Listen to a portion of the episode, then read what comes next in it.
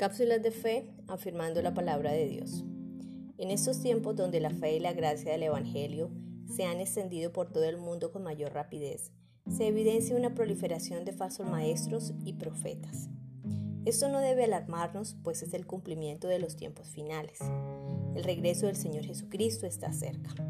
Sin embargo, debemos ser cuidadosos y verificar la autoridad y autenticidad de los profetas y de nosotros mismos como siervos de Dios. El mismo Señor Jesucristo en el Evangelio de San Mateo capítulo 7, frente a este tema nos dice que solamente la evidencia de sus frutos, su estilo de vida, su esencia determinará la calidad de los profetas. Muchos tendrán dones ministeriales, harán acciones y milagros en nombre del Señor Jesucristo, pero solamente un carácter entregado a Dios refleja la verdadera espiritualidad. Por consiguiente, nuestro sentir, nuestro pensar y nuestras acciones deben ser alineados con la santidad de Dios.